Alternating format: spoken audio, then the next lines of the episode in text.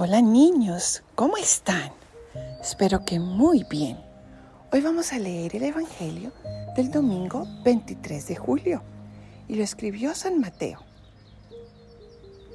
En aquel tiempo, Jesús propuso esta parábola a la muchedumbre. El reino de los cielos se parece a un hombre que sembró buena semilla en su campo, pero mientras los trabajadores dormían, Llegó un enemigo del dueño, sembró cizaña entre el trigo y se marchó. Cuando crecieron las plantas y se empezaban a formar la espiga, apareció también la cizaña. Entonces los trabajadores fueron a decirle al amo, Señor, ¿qué no sembraste buena semilla en tu campo? ¿De dónde pues salió esta cizaña? El amo le respondió, de seguro lo hizo un enemigo mío. Ellos le dijeron, ¿quieres que vayamos a arrancarla? Pero él les contestó, no, no sea que al arrancar la cizaña arranquen también el trigo. Dejen que crezcan juntos hasta el tiempo de la cosecha. Y cuando llegue la cosecha, diré a los segadores, arranquen primero la cizaña y átenla en gavillas para quemarla y luego almacenen el trigo en mi granero. Palabra del Señor. Gloria a ti, Señor Jesús.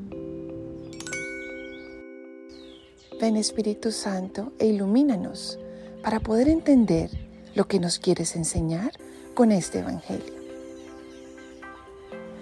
Niños, ¿ustedes saben quién los creó?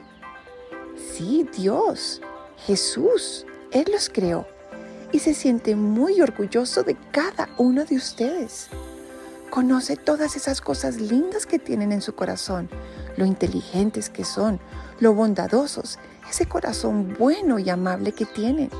Él ve todas las cosas lindas que hacen, cuando se acuestan juiciosos, cuando hacen sus tareas bien hechas, cuando obedecen. Él no se fija tanto en las cositas malas que hacemos, no, Él se fija sobre todo en la bondad de ustedes, en lo lindos, inteligentes y buenos que son. Eso nos enseña que Él quiere que también nos enfoquemos en las cosas buenas de la vida. Cuando alguien comete un error, dejarlo pasar y ya, enfocarnos en lo bueno que es la gente, en lo lindo que es la creación, en la bondad que hay alrededor nuestra. Hay tantas cosas lindas para disfrutar y a veces nos enfocamos en las cosas negativas. No, no, no. Tenemos que ser como Papá Dios, que se fija en nosotros, en los lindos que somos, en lo inteligentes, en lo bondadosos, en todos nuestros actos buenos y grandes, no tanto en las cosas negativas.